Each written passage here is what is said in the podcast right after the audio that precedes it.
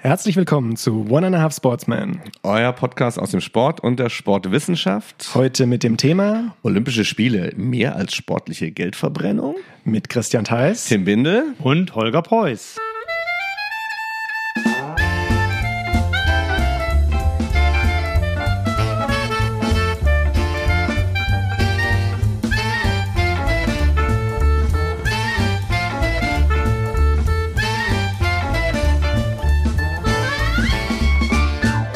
Dann geht's wieder los. Und ich bin stolz, heute Holger Preuß begrüßen zu dürfen. Holger Preuß, wer ist das? Ich darf kurz was dazu sagen. Er ist hier in Mainz bei uns an der äh, schönen Universität Professor. Er ist Sportökonom, Sportsoziologe und ein absoluter Experte, wenn es um Olympische Spiele geht, wenn es um Sportgroßereignisse geht, wenn es um Kosten, Nutzen, Rechnungen geht. Man kann fast sagen, er ist ein Planer auch von Sportgroßereignissen. Er ist mittendrin, äh, voll dabei. Ich bin als junger Institutsleiter auch total stolz, dass wir so, ein, so eine große Nummer hier im Haus haben. Holger, war das zu viel? Des Guten für dich? Die große Nummer ja, würde ich sagen. das äh, stimmt nicht ganz. Auch die großen Veranstaltungen plane ich natürlich nicht, aber die kleinen schon. Denn mit der Deutschen Olympischen Akademie, in der ich auch sehr viel mache, machen wir sehr viele kleine Veranstaltungen, Olympic Sports Day zum Beispiel. Und da geht es auch um Schulmaterialien und die mhm. pädagogischen Aspekte, die natürlich, glaube ich, hier in diesem Podcast auch ganz interessant sind. Aber wir können den Bogen auch gerne ganz groß spannen. Mhm. Und dann sind wir beim IOC, wo ich äh, in einer Kommission tätig bin für Nachhaltigkeit zum Beispiel. Und das sind sicherlich Themen, die mhm. wir in der nächsten Zeit hier noch ja. ein bisschen ansprechen werden.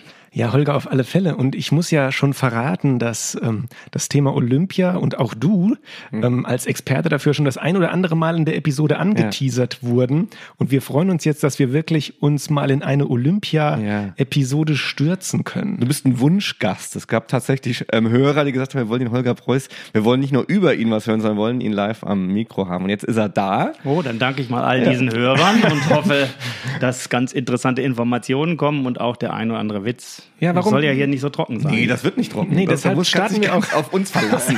deshalb starten ja. wir auch direkt schon und sagen, warum, ja. Holger, warum meinst du denn, liegt so vielen Leuten Olympia noch so am Herzen, Olympischen Spiele? Warum ist das für viele so ein Thema? Oder auch für uns zwei jetzt hier, Tim und mich? Warum kommt das immer wieder? Ja, letztlich geht es ja um den Sport. Also die Olympischen Spiele werden ja, sind ja nur der Sport, den wir sehen. Also die besten Athleten der Welt, die sich treffen und vor allem aus allen Ländern und alle Sportarten zur gleichen Zeit an einem gleichen Ort. Und wir sehen dann wirklich so ein Festival des Sports. Mhm. Und das ist das, was man immer unterscheiden muss von dem, was man als Skandalstories hört, wenn es um mhm. die Organisation oder um irgendwelche Korruption oder so geht. Das ist eigentlich das Gleiche, was wir bei der Fußball-Weltmeisterschaft haben. Das guckt jeder wenn die Fußball-Weltmeisterschaft startet, aber die Tage davor hast du immer die Skandalmeldung. Mhm. Also die FIFA an sich ist vielleicht was anderes, als wir dieses Sportevent oder die Fußball-WM mhm. sehen. Und so ist mit Olympia auch. Dann, wenn der Sport losgeht und wir die Athleten sehen, gut, dann haben wir noch ein bisschen Dopingprobleme vielleicht, aber eben wir sehen den Sport und nicht mehr diese mhm. Geschichten, die es da vorgibt.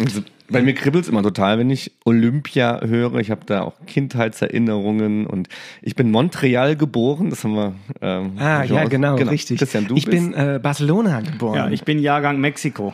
okay, genau. So, alle, die das jetzt nicht wissen, können das googeln und ihr äh, kriegt dann unsere persönlichen Geburtsjahre heraus. Ähm, ja, aber Olympia dann gleich. Machen wir gleich, genau. Ja? Wir wollen ein bisschen was über unseren Gast auch so äh, vielleicht äh, genau. herausfinden. Ja. Was macht ein Holger Preuß so, wenn er nicht äh, und an passt, Olympia denkt? Das passt doch ja. eigentlich ganz gut in unseren ersten Blog und wir starten in The News und dann gucken wir mal, was, was es bei Holger so Neues gibt. Alles klar.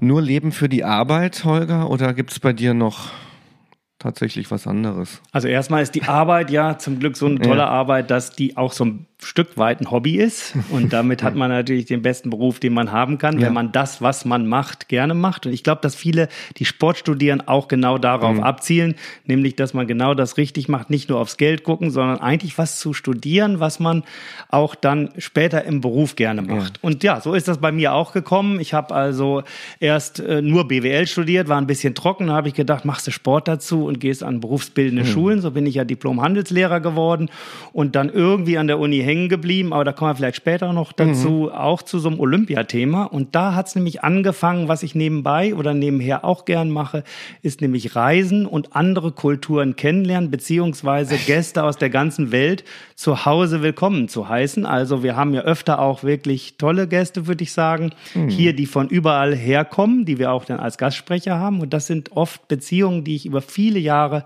aufgebaut habe. Wie kam es dazu? Also ich bin ja irgendwann mal zur Internationalen Olympischen Akademie gekommen mhm.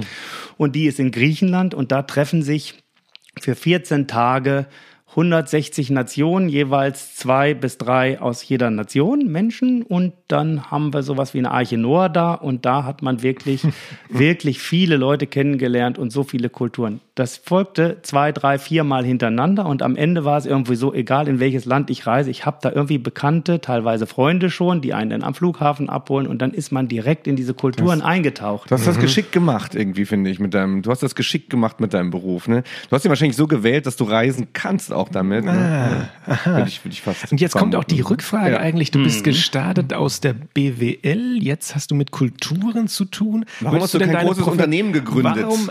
Jetzt lass mich doch mal eine Frage stellen. Äh, würdest du deine Professur, du bist ja Professor für Sportsoziologie, Ökonomie und Geschichte. Gibt es da ein Ranking für dich? Von der BWL ja, ja, zur Kultur. Das, das ist schon die Sportökonomie, wobei es da auch vielleicht stärker im Management sind. Ökonomie ist ja mehr die VWL, also die Volkswirtschaftslehre, also das gesamtwirtschaftliche. Mhm. Management ist mehr das BWL. Und das aber verbunden mit, dem, mit der Soziologie. Denn ich bin in dieser Schnittstelle sozioökonomische Auswirkungen Olympischer Spiele zum Beispiel, also die Auswirkungen, die sowohl das Soziale als auch eben das Ökonomische zusammen angucken. Und das haben wir eigentlich seltener. Also das macht auch eine Nische aus. Einmal diese großen Events und dann das sozioökonomische dabei macht dann, dass es eben nicht so viele dazu gibt, die in diesem Bereich wirklich forschen. Entweder du hast die Ökonomen, die gucken nur ökonomisch drauf oder die Soziologen, die gucken nur soziologisch drauf und wie kriegen wir das Ganze zusammen? Ich habe das Gefühl, wenn es ums Thema Olympische Spiele gibt, werden dann nicht in Gänze, also wenn man die kompletten Jahre, also die komplette Zeit betrachtet, fast mehr über sozioökonomische Angelegenheiten berichtet als über den eigentlichen Sport letztendlich. Ist das ein subjektiver Eindruck von mir? Naja, es ist halt sehr viel mehr Zeit, in der wir uns mit äh, zwischen den Spielen befinden. Also 17 Tage Olympische Spiele und dazwischen zwei Jahre Zeit. Wir mhm. haben ja Sommer- und Winterspiele getrennt und in der Zeit dazwischen passiert olympisch dann vor allem das, worüber wir so hören und reden. Wobei das absolut nicht unterschätzt werden darf, denn das IOC ist ja so eine Weltorganisation der Sports und kümmert sich um sehr viele andere Felder, die leider in den Medien eben nicht so häufig vorkommen, aber sehr wichtig sind. Und dann ist der Sport immer nur, wenn die Olympischen Spiele selbst sind. Und deswegen kommt uns das vor, dass wir sehr viel mehr über das dazwischen hören. Mhm. Aber das IOC hat das auch schon geändert unter Thomas Bach jetzt mit der neuen, mit der Reform. Äh, Agenda 2020, da ist ja ein Ziel eben 365 Tage Olympia irgendwie in die Köpfe zu kriegen oder nicht in die Köpfe zu kriegen, sondern präsent zu sein. Mhm. Jetzt gibt es einen Olympic Channel. Man kann also Sport rund um die Uhr im Olympic Channel gucken. Das ist ein ganz interessantes Format, die extra kleinen Sportarten eine Plattform geben.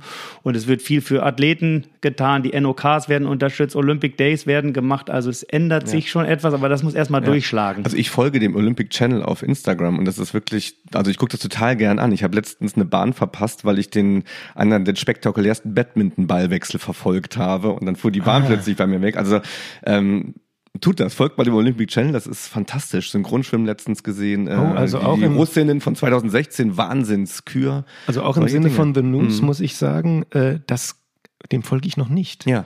Das ist was Neues. Das, das, das ist eine Neuigkeit für mich. Die ja. werde ich hier direkt nach unserer Aufnahme, also äh, da werde ich eintreten. Die ja. ist auch neu und mhm. das finde ich ganz interessant, dass ihr das so sagt, denn die Idee vom IOC und das ist mal auch eine gute Sache, weil ja. man immer so viel Schlechtes über das IOC oder FIFA hört. Da wird also sehr viel Geld auch dafür ausgegeben, einen Channel aufzubauen, um kleinen Sportarten, Synchronschwimmen, Badminton und so weiter, eine Plattform zu bieten, weil die normalen Fernsehsender gehen nicht zu diesen Veranstaltungen hin, weil es einfach zu teuer ist, das zu produzieren, die Einschaltquoten zu niedrig sind. Sagt das IOC, wir unterstützen euch, wir kommen mit einem Team, das kostet euch nichts, ihr werdet umsonst übertragen mhm. und dann haben die plötzlich Fernsehzeiten und kriegen dann auch Sponsoren. Völlig zu Unrecht, dass viele der sogenannten kleinen Sportarten da nicht so präsent sind, weil das deutlich spektakuläre Dinge da zu sehen gibt. Und ich meckere ja immer so ein bisschen als Fußball, immer wieder Fußball zu sehen, ne, mit dem man dann irgendwie. Synchronschwimmen jetzt mit Männern ja. ist doch auch ganz ja. interessant. Ja.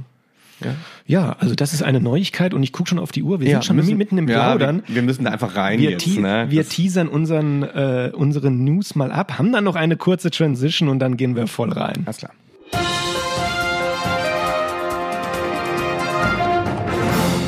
Ich würde die gerne nutzen, um nach deiner Dissertation zu fragen. Christian, wie sieht's aus? Wann kann ich damit mit Ergebnissen, weiteren Ergebnissen rechnen? Also die Hörer erwarten ja jetzt schon meine Antwort, deshalb möchte ich sie nicht enttäuschen und ich Ja. sag übermorgen. Alles klar, schön. Aber ähm, ja, bin gerade äh, am zweiten Überarbeiten der Forschungstheorie. Und ähm, da gibt's eine separate Folge zu, würde ich sagen. Ich freue mich schon. Wir müssen Ja, mal was Ethnografisches. Ja, präsentieren. mal. Hat ja auch viel mit Storytelling zu tun. Das kommt ja immer gut an. Holger Preuß hat eine ganz spannende Doktorarbeit, wenn ich äh, recht in, informiert bin, zur Numismatik. Bin ich, liege ich da richtig? Ja, ja. Du beschränkst es gerade auf, Mensch, die, auf die. Seite 56. Ach so, okay. Da habe ich dann vier Seiten. Nein, Wir es sind vier bis übersetzen. fünf Seiten sind da schon da. Ja, Numismatik Ja. ist die Münzkunde. Sehr gut. Und meine Doktorarbeit war über die ökonomischen Auswirkungen oder Implikationen, haben wir da geschrieben, Olympischer Spiele von 72 bis 1996. Da hört man auch schon, 96 Hm. waren die letzten Spiele darin. Äh, 98 hatte ich dann promoviert. So lange ist schon her, letztes Jahrtausend. Oh Gott, oh Gott. Aber gut. Und da gibt es eben auch eine Finanzierungsquelle Olympischer Spiele. Das sind die Olympiamünzen. Das war eine Riesenquelle für 1972. Holger ist ein Nerd. Das würde dir gefallen, Christian. Ja, ne? schön. Das gefällt Mensch. dir als, Aber mich als hat, Schiedsrichter. Mir, mir hat besonders gefallen, dass er genauso überrascht von der Diss-Frage war, wie ich sonst immer. Und er sich zurechtfinden musste, was er sagt. Ja, ich kann mich da reinfühlen in die Situation. Aber wie kommst du jetzt auf den Nerd? Also, das muss ich jetzt mal schon sagen hier. Bei dir oder bei Holger? Ja, huh? Also verstehe ich nicht. mit Münzen beschäftigen, sehr speziell. Ja, ja, also das stimmt heißt- schon. Ich das, also selber kommt das fest. nach oder vor Briefmarken sammeln? Ja, ich weiß ist er es auf seinem. Zimmer. Ich stelle du als Jugendlicher mit einer Münzsammlung schon da auf dem Dachboden. Nee, nee, nee, ich hatte, nur, ich hatte nur Briefmarken, aber ein paar Münzen habe ich Ach, auch durchaus. Ja, ja, siehst du. Aber es ist wirklich ist eine gute Frage. Ich kann mich gar nicht erinnern, ob das Kapitel Briefmarken vor dem Kapitel Münzen Also, kam bei mir, weil Briefmarken war ja auch eine große und ist eine große Finanzierungsquelle des Sports. Vielleicht wissen das die Hörer nicht, dass wir ja Briefmarken haben, wo dann steht plus 30 Cent, also wo wir Zuschlagsmarken Also haben und diese Zuschläge, die kann man auch für die Olympiafinanzierung nutzen. Was ist denn die Einstiegsdroge? Ist Ja, das genau. Briefmarken Oder oder, wo- wo- oder Münzsammeln? Man Wo haben die anderen es. besser drauf reagiert? Ich zeig dir mal eine Briefmarkensammlung oder ich zeig dir mal eine Münzsammlung. Was Leute. kam besser an? Ich muss mal Jacke Also, ausziehen. ja, ja. Jetzt mal Scherz beiseite. Nerd ist. Nerd. Nerd ist Nerd. Also, das, was man äh, bei so einer Doktorarbeit erlebt, ist durchaus, Mhm. dass man ja in Subthemen einsteigt. Und das war das, was eigentlich Ja. bei mich so fasziniert hat, auch an meinem Thema. Alle Finanzierungsquellen, die Olympische Spielen helfen, finanziert zu werden. Im Übrigen machen ja die Organisationskomitees die letzten zehn Olympischen Spiele seit Sydney 2000 kein Minus mehr in den Organisationskosten. Das, was wir in den Medien hören, sind vor allem eben die Kosten für die Infrastruktur, also die Stadionbauten und so, die so teuer sind. Aber das Organisieren selbst trägt sich über Münzen, Briefmarken, Merchandise-Artikeln, Sponsoren, Fernsehrechte und so weiter und Eintrittskarten natürlich. Aber da muss ich jetzt mal kritisch zurückfragen, warum wird da getrennt? Also was sind denn jetzt Organisationskosten und was ist die Infrastruktur? Gehört das Aber ich nicht wollte noch eigentlich? das Nerdige so ein bisschen ja, okay. äh, zu Ende dann, führen. dann pass auf, hebe ich meine Frage für Ja, gleich ja, auf. Ja, Stell ja, ich zurück, genau. schreibe ich mir direkt auf. Nee, Nerd ist man natürlich in dem Moment, wenn man jetzt sich in so ein Spezialthema so richtig tief reinstürzt. Und ich hatte keine Ahnung von der Numismatik oder von Briefmarken. Und dann ging's los. Und dann hast du geforscht über diese Briefmarken und Münzen und dann äh, kamen da ja super spannende Ergebnisse raus. Also je mehr man sich in so einem Thema auskennt, desto spannender wird das. So dass dann irgendwann hat's einen gepackt und dann habe ich angefangen, Grafiken zu malen, wie viel Olympia-Briefmarken sind denn pro Spiele äh, so, und dann siehst du weltweit, wie die ganze Welt anfängt, olympische Briefmarken zu produzieren, von Spielen zu Spielen. Übrigens, Briefmarken waren ja die Hauptfinanzierungsquelle für 1896 Athen. Ich könnte jetzt loslegen, Ja, ihr, ihr weckt mich gerade wieder auf. ich habe also, Wie bist du davon losgekommen nochmal? Gibt es dann Entzug? Oder bist- bist du noch- Entzug? ja, ich habe es vergessen. Ich habe es vergessen und jetzt habt ihr es wieder aufgeweckt. Okay, ich werde heute noch mein nächstes Paper anfangen, weil es ist ja eine Forschungslücke. Seit 20 Jahren hat keiner mehr über Olympiabriefmarken geschrieben. Das war, Christian, du bleibst in dieser Abteilung. Und jetzt müssen wir mal anfangen. So, also Leute, wir stürzen uns rein. Olympische Spiele mehr als sportliche Geldverbrennung.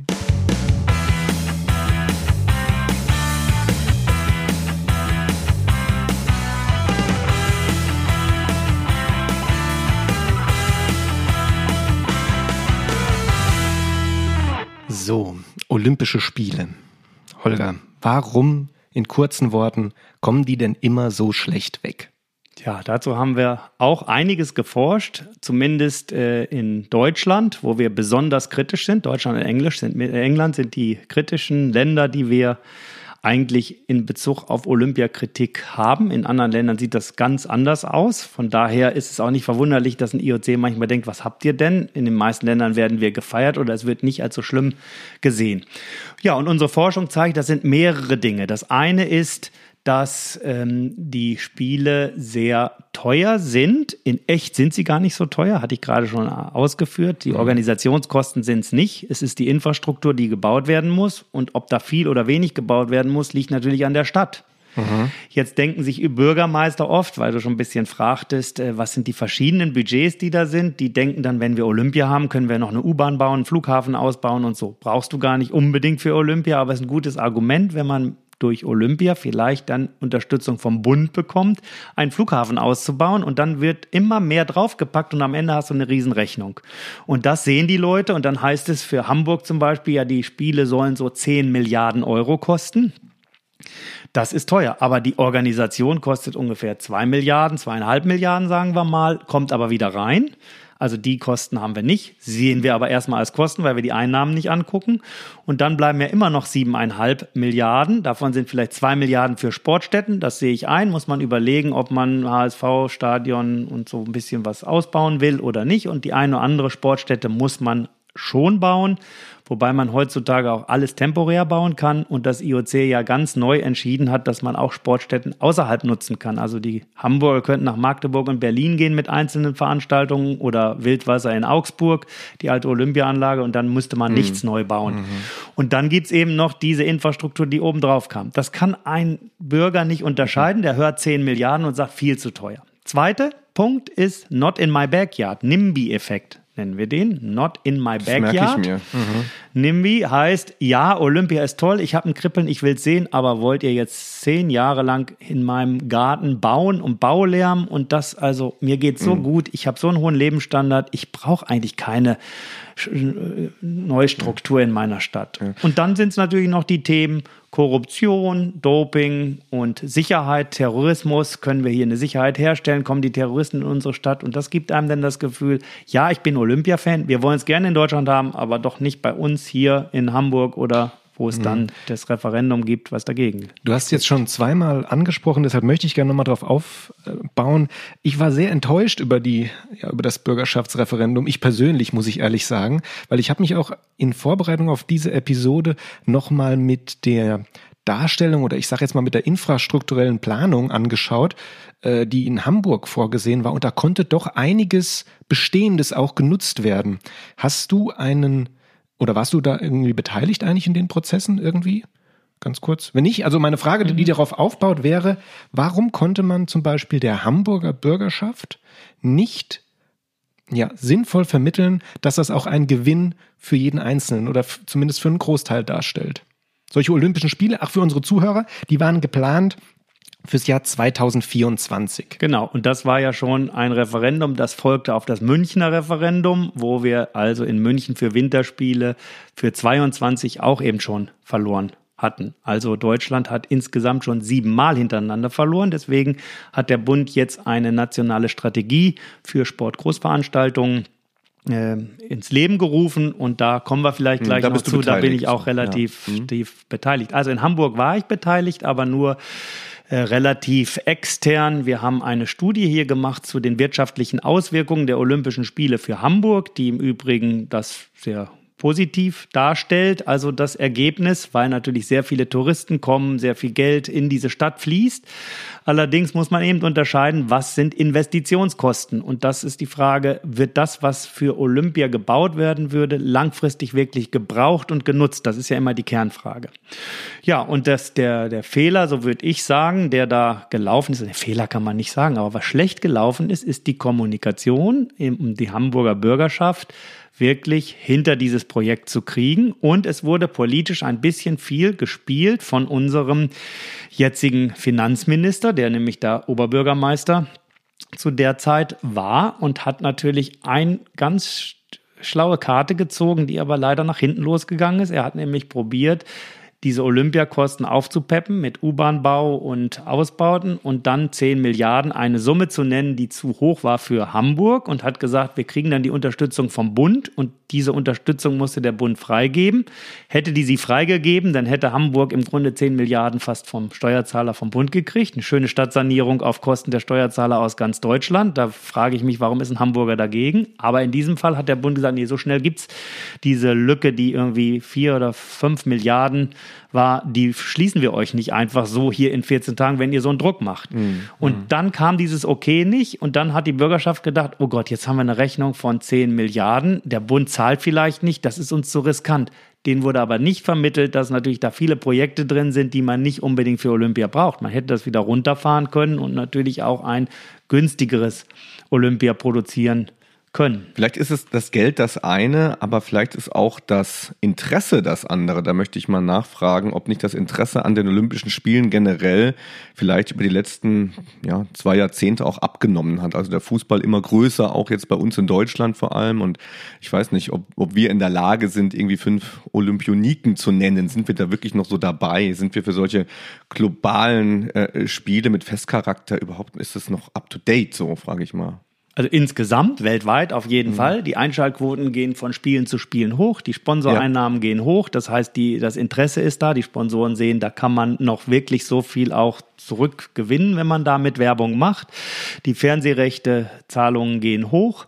Also alles geht hoch und auch in Deutschland zeigt die Forschung, dass ein sehr breites Interesse da mhm. ist, weil eben Olympia auch jeden abholt. Also mhm. auch die ältere, die, die Omi, die dann eben sich ganz gern Turnen oder, oder Eiskunstlauf anguckt und eben nicht immer nur Fußball sehen will, wie du selber sagst. Also das Interesse ist schon da. Auch bei den, auch bei den jungen Leuten oder sind es dann tatsächlich nur die Omis? Das ist, eine gute, das ist ein guter Punkt. Bei jungen Leuten nimmt das Interesse wirklich ab. Auch das wurde festgestellt. Deswegen hat das IOC zum Beispiel die Youth Olympic Games ins Leben gerufen, die aber auch keiner wirklich mhm. verfolgt und kennt. Aber die Youth Olympic Games äh, probieren eben dort Formate aus und neue Sportarten, die dann Olympia-like äh, gemacht werden und dann können die Verbände, da zum Beispiel Street Basketball 3 gegen 3 oder mhm. Speedklettern und so weiter. Mhm. Und dann, wenn das gut funktioniert, kommen die auch in die Olympischen Spiele rein, sodass wir ja jetzt durch diese einige neuen Sportarten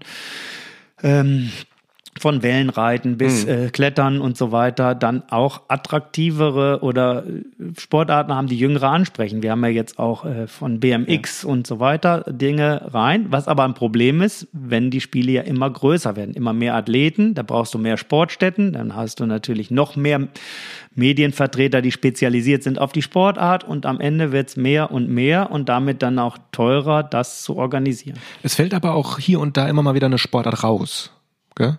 Also auch bei den Sommerspielen werden ja auch einige Sportarten. Ich habe jetzt gerade kein, du hast bestimmt was jetzt im Kopf, was du sagen kannst, aber ähm, ab und an wird auch mal eine Sportart gestrichen, die nicht mehr. Ähm, War nicht das Ringen im Gespräch wird. oder in, in, in, ne, in, eine Kampfsportart meine nee, ich? Aber da sind wir auch bei so einem ganz interessanten Thema, ja, finde ich, äh, weil das IOC finanziert, und das ist ja, weil das Thema hier Geld verbrennen heißt, 90 Prozent des Geldes, was das IOC einnimmt, gibt es ja weiter an die nationalen Olympischen Komitees und die internationalen Weltverbände. Und viele der kleineren Sportarten, Weltverbände leben durchaus von diesem Geld. Und wenn diese Sportverbände sich nicht an die olympische Charta halten, zum Beispiel Gender Equity, wenn wir mal ein Gender-Thema ansprechen wollen, oder ähm, äh, Doping-Tests ausreichend viel zu machen oder Antirassismus-Kampagnen oder Good Governance-Strukturen, dann droht eben das IOC, dass diese Sportart aus dem olympischen Programm rausgenommen wird oder gesperrt wird. Und das war mit dem Ringen passiert. Die haben nichts geändert. Schlechteste mhm. Governance-Strukturen und so. Und als das IOC gesagt hat, ihr seid raus, da haben die innerhalb von einem Jahr so viel geändert und so ihr Board alle mhm. Leute ausgetauscht und so weiter, dass dann die wirklich modern aufgestellt waren. Also der Druck vom IOC, dann doch auch Good Governance Strukturen zu folgen, ist sehr hoch. Und im Moment ist stark das Risiko für Gewichtheben, weil es so dopingbelastet mhm. ist, dass man sagt, das ist zwar wirklich traditionell der stärkste mhm. Mann der Welt bei Olympischen Spielen, aber dann sagt man, da muss Gewichtheben vielleicht raus. Und genauso ist ja Boxen rausgeflogen, weil auch die Governance-Strukturen und die Korruptionsverdacht dazu groß ist. Und dann hat man Boxen ausgeschlossen, den Verband, aber in Tokio wollte man dann ja Boxen organisieren lassen von, wer weiß es? Äh. Den Turnern. Aha. Die Turner hätten Boxen organisiert. Das müsst ihr euch mal vorstellen. Nein. Ich stell's mir gerade vor. Also, ja. ja. genau. Das Tolle daran ist ich ja, oder äh, das Tolle, also was ich eben gut finde, ist, dass der äh, IOC-Präsident gesagt hat, der selbst ja vom Boykott betroffen war, damals als Fechter äh, in Moskau konnte er nicht antreten und eine weitere Medaille gewinnen. Und das hat er gesagt, wir wollen nicht die Athleten bestrafen. Und wenn jetzt die Governance-Strukturen im Verband schlecht sind, dann müssen doch die Boxer, die ihr Leben lang trainiert haben, boxen dürfen. Und man hat dann entschlossen, wir führen diesen Box-Wettkampf durch, aber der Verband ist gesperrt und darf nicht kommen. Mhm. Und die Turner haben dann gesagt, okay, dann übernehmen wir so gesagt auf dem Papier als Weltverband die Verantwortung. Natürlich sind die Kampfrichter vom professionellen Boxen und die, die das, die Boxarenen da organisieren, sind natürlich die, das Organisationskomitee, die davon Ahnung haben und so. Also da hätte Touren nichts mit zu tun mhm. gehabt, außer dass sie formal eben als Weltverband dahinterstehen und das als eine der Sportarten mhm. mit ausrichtet. Ich, ich, Darf ich? Ich höre da immer so gerne zu. Wir zucken immer so beide, weil wir finden es voll gespannt und wir haben Rückfang. Wir, wir wissen auch, irgendwann ist das Ganze hier vorbei. Wir können es nicht unendlich ja. machen. Ähm, bei mir, ich, immer wenn, wenn du erzählst, also Sportarten nennst, da krieg ich total die nostalgischen Gefühle. So Gewichtheben. Ich habe dieses Hanuta-Sammelalbum gehabt. Rolf Milser war da drin und da ist mir gerade eingefallen, da stand immer so eine Information drin, was die von Beruf sind, die Leute. Das waren also gar kein, zum Teil gar keine ähm, Profiathleten. Holger, wie ist das denn heute? Ist das immer noch diese Amateurgedanke im, im ja. olympischen Sport drin? Außer im Boxen, wo wir die mhm. Amateur Box Association, da sind ja nicht die Profi-Box-Verbände, das hat aber auch einen ganz gewissen äh, wichtigen Grund, denn es gibt nur einen Amateur-Box-Weltverband und ganz viele Profi-Box-Weltverbände und man will immer in seiner Sportart nur einen Weltverband haben, der eine Sportart vertritt und deswegen sind das die Amateure geblieben. Sonst haben sich ja alle Sportarten professionalisiert und das war 1980 in Baden-Baden in Deutschland hat das IOC beschlossen, den Amateurparagraphen aus der Olympischen Charter zu nehmen. Davor waren in der Tat alles Amateure. Das heißt, wenn du Skilehrer warst, durftest du nicht bei den Olympischen Winterspielen vor 1980 teilnehmen, weil du dein Geld mit Skifahren verdient hast. Und das geht ganz zurück auf Pierre de Coubertin, Aristokraten, die haben gedacht, ja, wenn wir Tennis spielen bei den Olympischen Spielen, dann kann da ja nicht so ein Tennislehrer nachher besser sein als König XY oder so. Und da hat man gesagt, nee, man muss eben wirklich als Sportler mhm. vom Herzen aus und nicht wegen Geld verdienen seine Sportart betrieben haben. Und so hat sich bis 1980 dieser Paragraph gehalten, dass der Amateur der wahre Sportler ist. Und ja, dann hat man das eben unter Samaranch, der wurde 81 Präsident, geändert und seitdem gibt es dann die Profis. Aber es hat teilweise sehr lang gedauert. 92 in Barcelona ja. waren ja erst das Dream Team im Basketball, da war die NBA erst Richtig, dabei. Genau. Und NHL, die Eishockeyspieler, die professionellen, sind ja erst 98 in Nagano dazugekommen.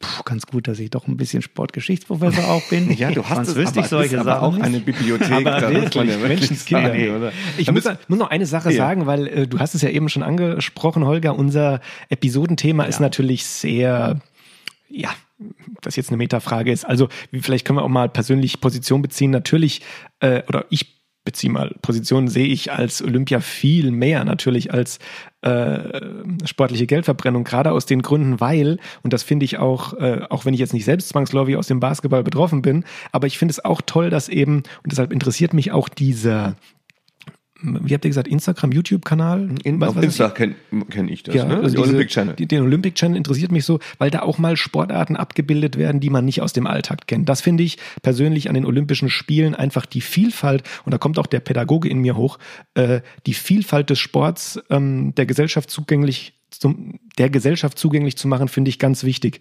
Was mich allerdings, und das ist so eine Sache, die ich auch wieder, die mir wieder hochkam, in Anführungszeichen, als ich hier ein bisschen was gesammelt habe zu der Episode, ist ähm, Rio. Da gibt es so furchtbare äh, Vorher-Nachher-Bilder, was einfach so prägend ist im Kopf von diesen Sportstätten.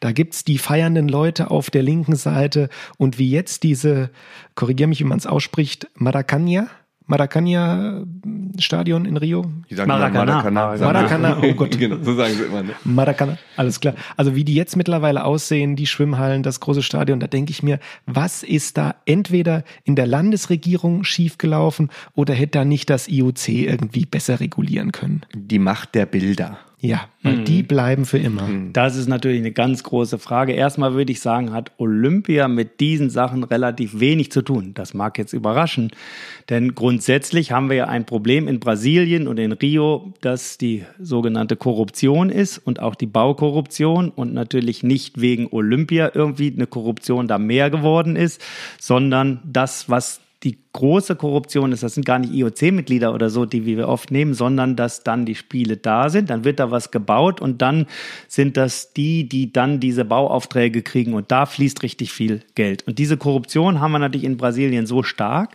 dass unabhängig von Olympia, übrigens Fußball-Weltmeisterschaft hatten wir ja davor auch in Brasilien, mhm. der Staat Rio de Janeiro Konkurs gegangen ist und man jetzt plötzlich die ganzen Umbauten der Olympiastätten in die vorgesehene Nachnutzung, und ich bin ja in der Legacy Commission des IOCs, nicht mehr umsetzen konnte.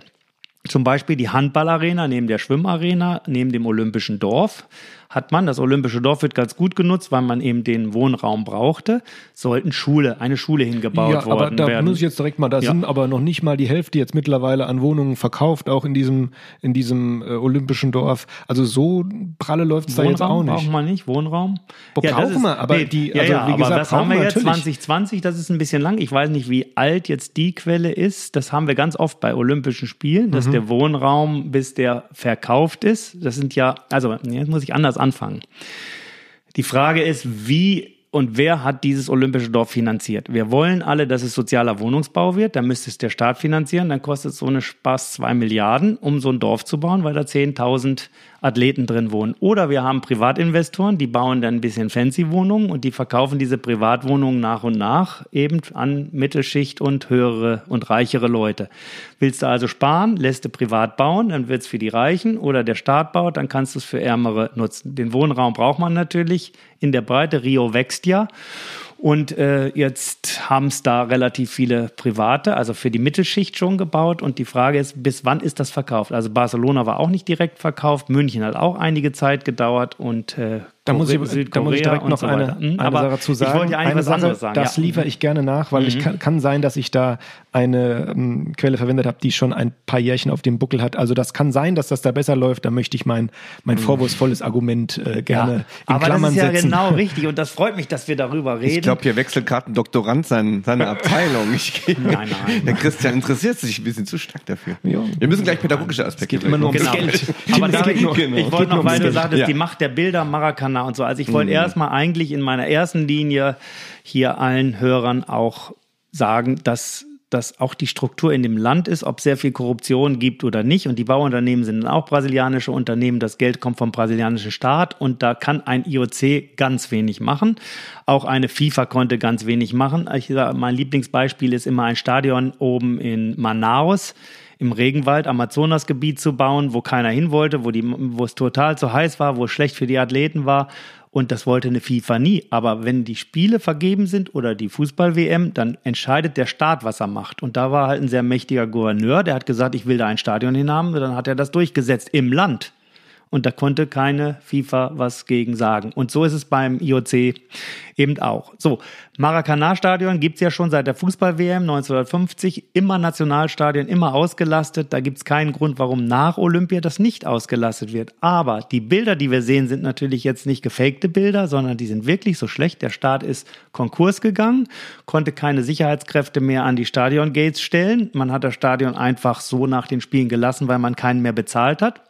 Und die Favela-Bewohner, relativ arm, klettern natürlich über den Zaun, gehen in das Stadion und fangen an, sich die Toilettenschüsseln zu holen und äh, Rohre aus der Wand zu reißen, weil die aus Kupfer mhm. sind und haben dann da wirklich das Stadion ausgeraubt. Dann wurde der Rasen nicht mehr gemäht und man muss wissen, wenn mehrere Wochen, ein Ra äh, nee, Wochen, Tage der Rasen in einem Fußballstadion nicht gewinnt, dann wird das eine Wiese, dann ist dieser Rasen auch hin, dann, lohnt, dann wird der auch nicht mehr bewässert und so weiter.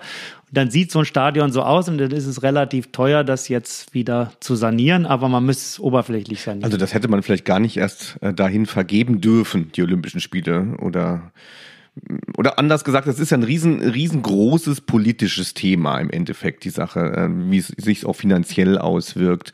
Und ich würde mal sagen, das kann man gut machen und das kann man schlecht machen. Und wie macht man das denn gut? Ich meine, du, also, hast, du hast ja auch ein, ein Masterprogramm hier an der Uni und du bildest mhm. auch Leute aus in diesen Bereichen. Wie macht man denn gut Sport, große Ereignisse wie die Olympischen Spiele? Also erstmal muss man gucken, und das macht das IOC jetzt neuerdings ab 20 32, also die nächsten Spiele, die vergeben werden für den Sommer, sind 2032. 28 ist ja schon an Los Angeles vergeben. Läuft das Ganze so, dass man einen längeren Prozess über Workshops und Treffen mit den Städten macht, die sich bewerben wollen, um zu gucken, wie gut passen mhm. diese Spiele in die Stadt. Jetzt Partizipativer ist, Prozess. Ja, so, aber ja. genau, es hat mhm. sich absolut gewandelt jetzt durch diese schlechten Beispiele, dass wir, äh, wenn ich jetzt mal ökonomisch spreche, dass bisher ein Verkäufermarkt, also Sellers Market war. Das heißt, das IOC hat ein Produkt gehabt, hat gesagt, das friss oder stirb, bau die Spiele so und dann musst du das liefern. Wer das am besten macht, der kriegt die Spiele. Jetzt ist das ein Käufermarkt. Käufermärkte sind, wenn der, der Interesse hat, sagt, ich möchte mein Fahrrad so und so haben und dann bauen die Fahrradhersteller die Fahrräder so, wie die Kunden das wollen, also von den Kunden her. Und das ist jetzt auch so, die Städte sagen jetzt, ich kann mir die Spiele so und so vorstellen. Das IOC sagt dann, oh ja, so könnte ich mir das vorstellen. Die werden jetzt also unterschiedlicher und passen viel besser in die Städte. Rio hat natürlich die Spiele gekriegt, weil Brasilien zur Zeit der Bewerbung vom Bruttoinlandsprodukt mhm. und Bruttosozialprodukt ja auch her sehr gut war, ist eins der BRICS-Staaten, ja. also der großen Staaten, die unheimliches Wachstum haben, die viele Rohstoffe haben, eine hohe Bevölker große Bevölkerung haben, also China, Russland, Brasilien, Südafrika und BRICS, BRI, Indien. Indien. Das war eine Eselsbrücke. Genau, ja, so heißen sie. Die Staaten, BRICS-Staaten, die werden in den nächsten 50 80 Jahren, 30 hm. Jahren die Weltherrschaft an sich ziehen. Die haben nämlich die Rohstoffe und die Human Resources. Und Corona. Ja. Vielleicht das noch. Ja, vielleicht Corona das, noch. Vielleicht das noch. Also das ist bei dem Thema ganz kurz an dem Punkt. Das Ganze ist sowieso jetzt obsolet, weil es solche Großereignisse nicht mehr geben wird. Oder wie sieht's aus? Vielleicht für die Hörer. Was ist mit Tokio 21? Oder heißt es eigentlich immer noch Tokio 20? Jetzt sag sie zu oder ja. sag sie ab die Spiele. Jetzt. Tokio 2020 wird 2021 stattfinden. Ach, ach Gott sei Dank. Das IOC setzt alles ja, dran. Gestern ja. große Pressemeldung mit allen NOKs wurde gesprochen, also top aktuell. Die Meldungen gerade von Jetzt sind wir ja ganz aktuell. Ja. News. Jetzt könnte ein Jingle kommen. Ja. Nein. äh, du brauchst Mensch, du arbeitest du gut mit. Ja, ja. Spin-off-Podcast, Olympische Spiele. Aber, aber die Frage, jetzt kommt das mhm. große Aber. Wir haben Corona. Corona wird uns noch beschäftigen. Sicherlich ein Jahr, vielleicht zwei Jahre, mhm. bis A, Impfstoffe oder wir Herdenimmunität erreicht haben oder jeder gut, gut genug mit umgehen kann. Und deswegen nehme ich sehr stark an, dass es ein sehr eingeschränktes Programm, nicht vom Sportartenprogramm geben wird, sondern von den ganzen Rahmenprogrammen mhm. und den Zuschauern her. Mhm. Ich könnte mir also durchaus vorstellen, dass wir nur japanische Zuschauer haben und die ganzen Touristen nicht kommen können, mhm. dass sehr weniger Entourage mitkommt, weniger Medienvertreter eingeladen werden. Die Athleten werden über Schnelltests und so heutzutage, also in einem Jahr wird man das gut genug testen können.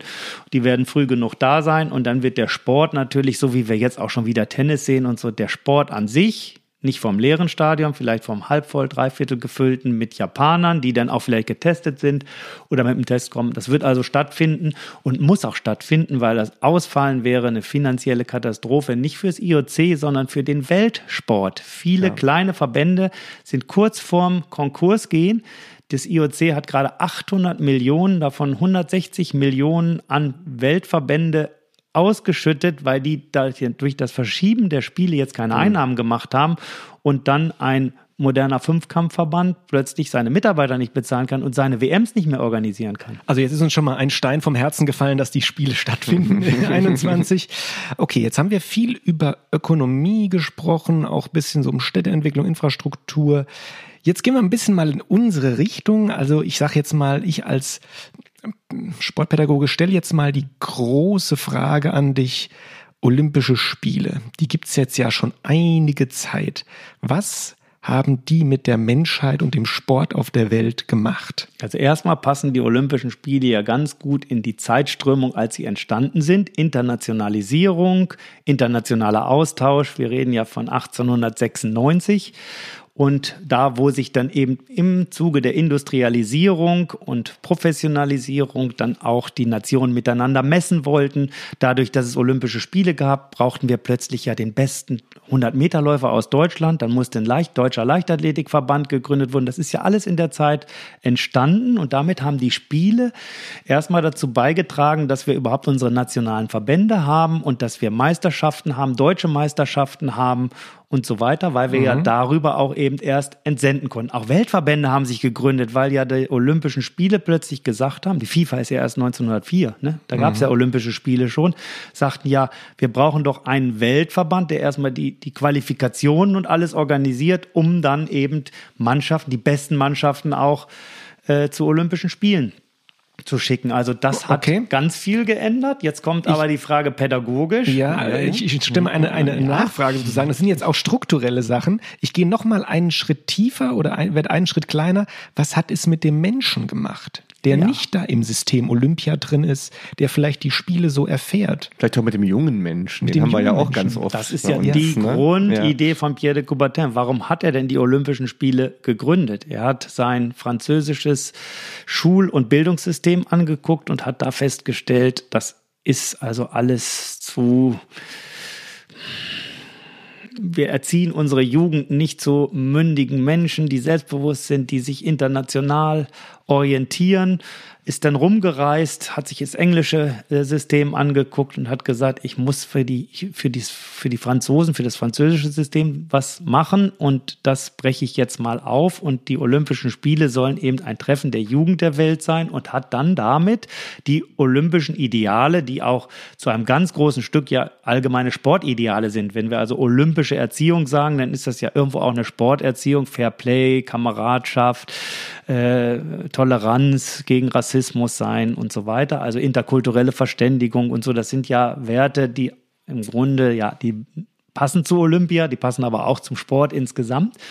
Und äh, damit hat er ja diese ganzen Werte ins Leben oder benannt, die er jetzt über die Olympischen Spiele transportieren wollte. Alle mhm. vier Jahre soll sich der Jugend der Welt treffen in einem friedlichen Wettkampf, deswegen Frieden, äh, Wettkampf, also auch Streben nach einem Sieg, wobei Pierre de Coubertin kam es immer an ein Personal Best. Also das Ziel ist nicht, bei den Olympischen Spielen zu gewinnen, sondern sein Bestes gegeben zu haben. Das wird ja übrigens falsch gesagt. Eine Teilnahme ist wichtiger als Sieg, ist äh, sehr verkürzt. Eigentlich sagt er, nee, nicht der Sieg ist das Wichtige, sondern dass du dich selber zu deinem Personal Best entwickelst. Also einen eigenen Rekord ausstellst. Das ist bei Olympia ja auch äh, einzigartig, dass da PB manchmal hinter ja. dem Rekord steht mhm. Personal Best. Das ist nicht ein Weltrekord, Olympic Record, steht World Record und Personal Best. Ja, ja, jeden Tag, ne? jeden Tag. Äh, weil du noch so jung bist. Ja. Irgendwann wird das oh, dann danke. in der Kurve abgehen und oh, dann wird das PB seltener dahinter ich hab, stehen. Ich habe total viel als Kind, ich habe gerade äh, wieder zurückgedacht, total viel über das Wettkämpfen gelernt und, und auch über das Spielen bei den Olympischen Spielen. Ich habe da immer vom Fernseher gehangen und erstmal fand ich, habe ich viele Dinge zum ersten Mal gesehen und ich fand, das, das hat mich sehr als Kind angesprochen, weil er sehr spielerisch war, sowas wie wie Turmspringen oder so, ne? Das zum ersten Mal zu sehen und so die Vielfältigkeit des Sports kennenzulernen, wie er genau. mit dem Spielen verknüpft ist. Und über das Wettkämpfen hat mich immer am meisten gefreut, äh, ich glaube Schiller war das, der mal gesagt hat, beim Spielen kann der Nah, äh, gibt es den Nah, der auch König sein kann. Und ich mochte so die Underdog-Siege. Ich erinnere mich an ein Schwimmen. Here we go again. Ich, ach Gott. ich erinnere mich, habe ich schon mal erzählt, wie Anthony Nesti Gold gewonnen hat gegen Michael Groß und Marc Spitz? Nein, Matt Biondi. Matt Biondi, Michael mhm. Groß. Mhm. Die Kamera fokussiert nur die beiden und dann gucken sie beide nach oben, aber sie haben beide nicht gewonnen. Dann geht die Kamera auf Bahn 8 und dann jubelt dann Anthony Nesti aus dem Surinam. Sowas fand ich toll. Da kribbelt es immer noch, wenn ich das erzähle. Ja, ja, da ja. gibt's ganz tolle Geschichten. Aber ja. es gibt ja auch die anderen Geschichten, wo du gerade schwimmen sagst. Mhm. Äh, die eben gar nicht gut sind, aber auch bei den Olympischen Spielen dabei sind, aber auch Stories man. Eddie the Eagle, der, äh, der Skispringer, Skispringer ja. oder auch Eric the Eel. Eric the Was Eel ist das? aus Äquatorial Guinea, weil du ja, schwimmen sagst. Ach, stimmt. Und der ist ja beinahe abgesoffen. Ja. Der hat nämlich nur auf 25 Meter äh, Hotelpools zu Hause trainiert, weil die keine 50-Meter-Pools in ihrem Land haben. Aber Schwimmen und Leichtathletik sind ja. die Disziplinen, wo jedes Land jemanden schicken kann, damit auch alle Länder der Welt an den Olympischen Spielen teilnehmen können. Es gibt also freie Disziplinen.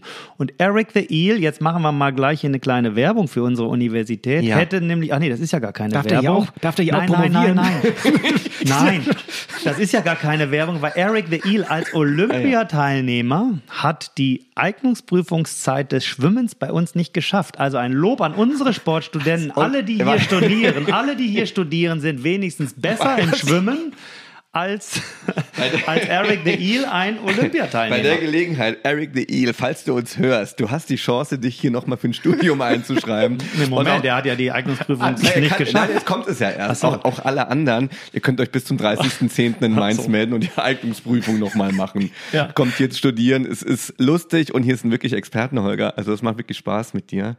Unter und, anderem Karl S. und Sophia Thiel genau. haben wir auch schon ja, eingeladen. Ja. Ich, ich habe ein kleines Quiz für euch noch, ähm, äh, bei dem ich habe auch viel über die äh, Geografie auch in Deutschland kennengelernt über Olympia und ich nenne jetzt mal ein paar Orte, vier Stück und ihr müsst wissen, was mit was für einer Sportart die verknüpft sind. Tauber Bischofsheim. Darf ich auch? Ja. Fechten. Sehr gut. Ähm, Spandau. Christian, du bist dran. Boah, Leute. Holger. Wasserball? Richtig. Friedrichshafen. Volleyball. Nee, ja.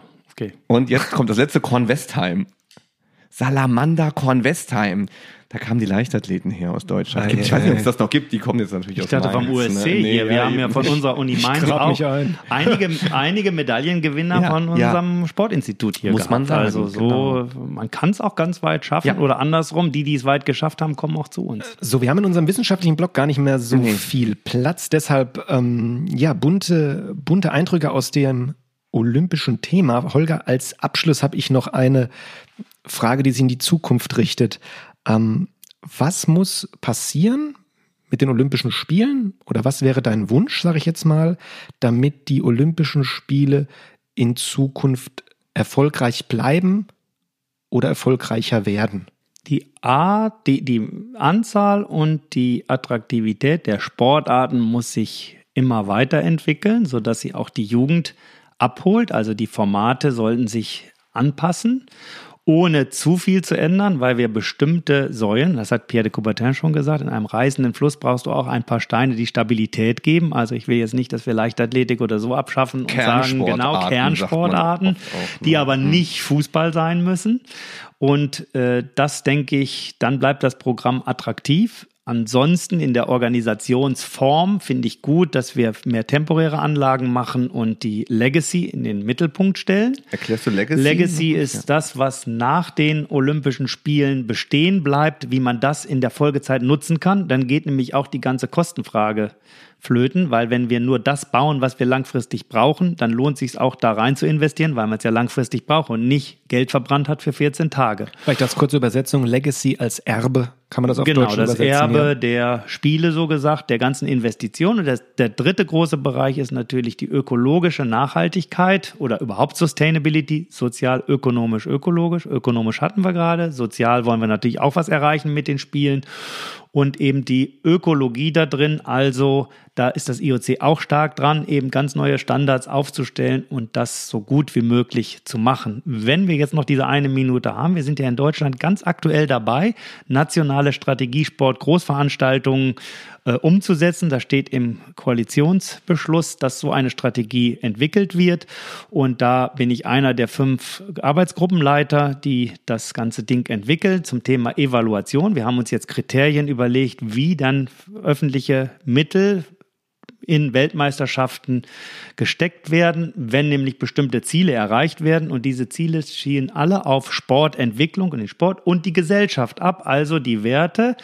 Einer der äh, Hauptkriterien ist auch Werte in die Mitte der Gesellschaft tragen und Ökonomie zum Beispiel ist ganz raus. Also es soll nicht das Ziel sein, Weltmeisterschaften machen, um Geld zu verdienen. Ökologie ist allerdings sehr hoch noch angesetzt, nicht als hm. extra Ziel, weil das wäre falsch. Das würde, das würde keine Glaubwürdigkeit bringen, wenn ich sagen will, mit einem Event will ich ökologisch Gutes mm, tun, mm. weil Events per se nicht ökologisch Gutes tun, weil wir müssen reisen und da irgendwas bauen und machen. Aber wir können uns Standards setzen und sagen, das ist der, der darf nicht verletzt werden und es muss unter den und den Regeln dieses Großsport-Event gemacht werden. Also Sport und Gesellschaft steht im Zentrum und Ökonomie und so, äh, Ökologie muss auf einem gewissen Level gehalten werden. Da sind wir jetzt dran und das wird dann ja gegen Ende dieser Legislaturperiode äh, groß werden und in den Medien zu sehen sein. Und, Schön. und Ferrero soll wieder Bilder auf den Markt bringen, wenn Olympia ist und diese kleinen Alben haben. Das gab es zuletzt nicht mehr. Das gibt es nämlich nur noch für Fußball. Ich will diese Alben zurück. Ja, also lieber Ferrero-Vertrieb, wenn ihr uns hört, mindestens, mindestens eine Packung, nee, wie viele Bilder waren da drin? Eins immer? Oder? Eins pro Duplo-Riegel oder Hanuta, ein ah, Bild drin. Okay. Wobei die bei Duplo immer so gewählt waren. Ich habe lieber Hanuta, da war es schön flach oben drauf. Vielleicht gibt's die auch digital demnächst. Oh. Da hast du nur noch eine Nummer in deinem Riegel und die kannst du oh. eingeben, dann kriegst du dein äh, digitales Knibbelbild. Okay, da ist das Kleben, das Kleben, das Kleberlebnis ist aber nicht dabei. Das vom Numismatiker zu hören, das enttäuscht mich ein bisschen. Das ist leider weg. Das Kleberlebnis an der Zunge gibt's auch in der Numismatik nicht mehr. also, gab's noch nie eventuell. Doch, Briefmarke so, anlegen. Briefmarken zählt auch dazu. Ich dachte, es wäre nur Münzen. Entschuldigung, Numismatik. Numismatik. Ich war bei Briefmarken. Okay, naja. Bei der Numismatik gibt es keine Leckerlebnisse. Nein. Alles klar.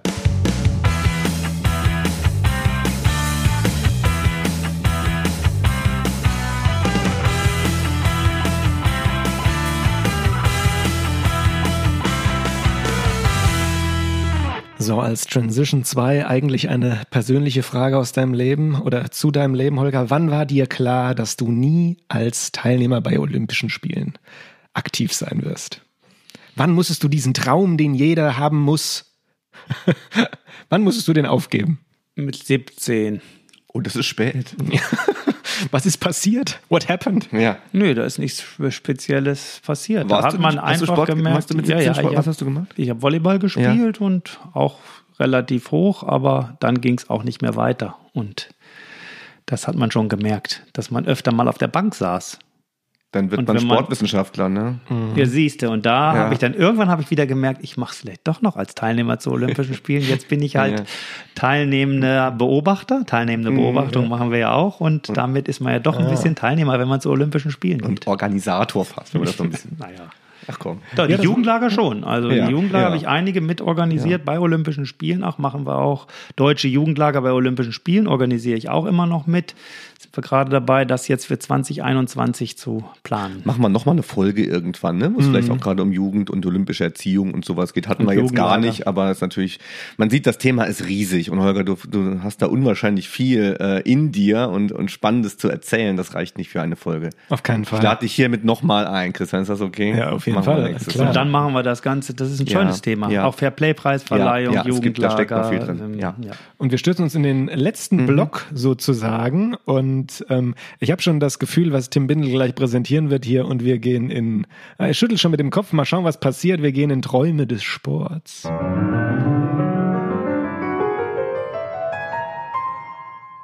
Dann Tim. bring schnell hinter mich. Also, ich bin da wieder in so einem Stadion. Keine Rechte ja. damit, dass ich gewinne. Und dann, nein, ich habe heute was anderes mitgebracht. Ich würde gerne mal, und vielleicht kann ich das so im Kleinen noch realisieren, eine Ärmelkanalüberquerung schwimmend machen. Also mein Rekord im Langstreckenschwimmen sind drei Kilometer. Ich habe Flensburger Förde mal geschwommen, das ist nicht viel. Ähm, vielleicht wäre das nächste Bodensee, das sind zwölf Kilometer da durchzuschwimmen und ich finde das, das, ähm, das würde ich gerne mal machen. Also ich traue mir das zu. Ärmelkanal sind 32 Kilometer und das hat, hast, du auch mit, hast du auch mit Quallen zu tun und die schwimmen dann so in der Mitte eines Bootes und Strömungen. Also da komme ich glaube ich nicht mehr hin, aber Bodensee, ähm, die Breitenquerung des Bodensees, das habe ich mir noch vorgenommen. Gibt es beim Ärmelkanal ja. da offizielle Anbieter, mit denen man das machen kann? Ich meine, man kann nicht einfach losschwimmen, oder? Hm, Gibt es in der Tat, also offiziell sind die nicht. Du kannst dann quasi so eine Crew chartern sozusagen. Aber als ich dann gesehen habe, was die in letzter Zeit machen, ist mir auch die Lust vergangen. Da gibt es nämlich nur noch so einen einen, einen Ausschnitt in einem Boot, in dem du schwimmst und um dich herum ist quasi das Boot. Also so mhm. ist es, will ich es dann doch auch nicht. Also Bodensee, Querung ist mein Traum, ganz nüchtern heute. Holger? Der Traum, glaube ich, ist, das ist der Brexit. Ich weiß nicht, ob die jetzt einen Zaun da im Ärmelkanal haben. Ich weiß gar nicht, ob man. we're, gonna build, we're gonna build a wall. Also, Holger, wir träumen hier von, von Dingen, die wir im Sport gerne mal erlebt hätten oder noch erleben wollen. Wie sieht es bei dir aus? Ich würde gerne eine Bergsteigertour erleben. Ah, hatten wir auch weiß, schon. Ja, genau. Mhm. Mal so richtig hoch raus. Mhm Allerdings jetzt nicht mit Sauerstoffgeräten, das wäre jetzt zu hoch mhm. und Höhenkrankheiten möchte ich auch nicht erleben. Aber als meine zweite große Sportart neben Volleyball ist ja Skifahren, mhm. wo ich es auch weit gebracht habe und viel mit, mit Skiern unterwegs war. Und jetzt will ich dann doch aber mal oberhalb da, wo man sonst mit den Pisten ist, nochmal höher klettern und die mhm. Freiheit oben auf der Spitze haben, wenn man so richtig hoch ist und den tollsten Ausblick rundum hat. Das ist ganz interessant, weil äh, jetzt noch ein kleiner Flashback zu unserem Thema. Ähm, wir haben fast ausschließlich wieder über ausschließlich wieder nur über Sommerspiele waren so Thema gewesen. Mm. Olympische Winterspiele, Skifahren, ist immer so der kleine, kleine Bruder. mich echt auch ein bisschen weniger. Ja, das ist mir nur so gerade ja. gerade durch den Kopf gegangen. Ähm, auch ein interessantes ja, Thema. Ja, klar. Ja. ja. Äh, mein kurzer Traum ist, mal gucken, ob ihr es noch kennt, es ist mit meiner Kindheit verbunden, äh, die ich zu gewissen Zeiten vor dem Fernseher verbracht habe. Und nachmittags kam immer, jetzt Achtung, äh, Takeshis Castle. Kennt ihr das noch? Ich kenne das. Ja, es ist so ein, mhm. ich würde es jetzt mal neudeutsch Obstacle Run nennen. Das haben gar nicht so viele so geschafft, mhm. habe ich letztens irgendwo gelesen. Ja, es gab, glaube ich, 129 ja. Episoden und nur achtmal ja, oder siebenmal so. wurde es äh, mhm. geschafft. Ähm, ich hätte mal Bock, das mitzumachen. So, es gibt das ja in so verschiedenen äh, Jumphäusern oder wie nennt man das so? So ja. Springhäusern, solche äh, gibt ja auch so TV-Formate wie Ninja. Ninja, Nin genau, sowas. Ninja Warrior. Das würde ich nie gerne ja. mitmachen, weil da wäre ich im ersten möglichen Wasserbecken, glaube ich. Wärst du drin? Drin. ja, aber selbst, aber selbst das wäre mir, glaube ich, also ich würde es gerne mal, äh, das habe ich mich immer, ich habe vor dem Fernseher gelegen und habe gesagt, ach, das würdest du wirklich mhm. gerne mal machen und dann auf so einer Brücke da und mit Bällen.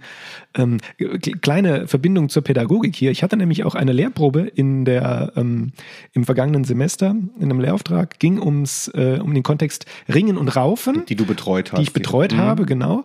Und ähm, die Studis haben äh, Ringen und Raufen benutzt und haben so eine Art Takeshis Castle Stunde mit den Schülerinnen und Schülern gemacht. Das war sehr gut aufbereitet und kam wirklich super an. Mhm. So, das war mein Traum. Das sind diesmal relativ, das sind Träume, das sind sich alle verwirklichen. Also Holger, bei dir habe ich den Eindruck, das hast du vor sogar. Da träumst du von, aber ich glaube, das ist zu verwirklichen, das ist oder? denkbar, ja. ja.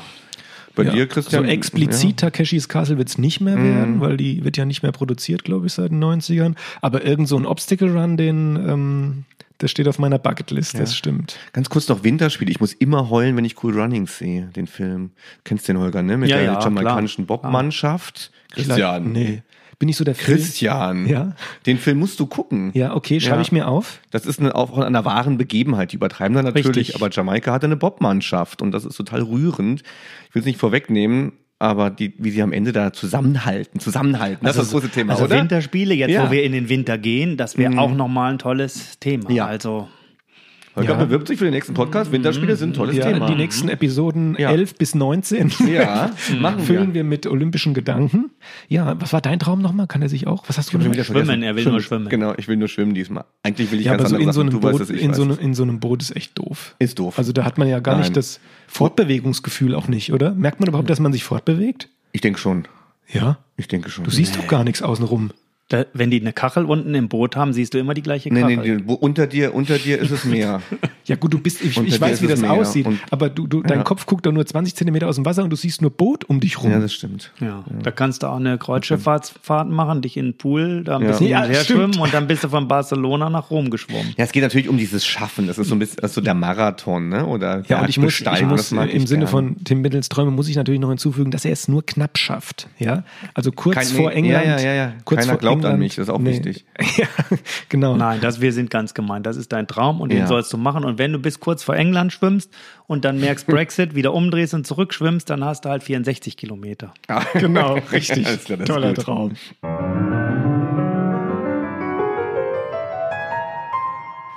Ja, das war klasse. Also hat mir Ja. total Spaß gemacht. Ich weiß nicht, ob wir hier, ähm, wie lange war das jetzt? Waren wir jetzt kurz? Haben wir das nee, normal? gut, normal? ja, normal, aber es kam mir Wahnsinn. Dicht, kurz vor, ja. Dicht, viele Informationen. Danke, Holger, das war echt toll. Gern. Also Ja. äh, viele, viele Anschlussfragen tun sich da für mich auf. Da müssen wir in viele Themen nochmal tiefer reingehen. Aber ich glaube, du hast uns wirklich einen guten Überblick ähm, gegeben hier über das Thema, wie politisch das verwoben ist und alles. Und das ist schon, Ja, ist schon uns, spannend. Für uns spielt das ja auch immer eine Rolle, weil es einfach auch viele Menschen bewegt. Das Thema, also ist, ähm, ja, auch dazu haben wieder viele eine Meinung, die natürlich schwer auseinandergeht auch, aber dafür sind wir ja da, um eben zur Meinungsbildung auch so ein bisschen beizutragen. Und da freuen wir uns sehr, dass du da warst, Holger. Ja, Wie und ich danke dich? auch. Ja, mir hat's auch sehr gut gefallen.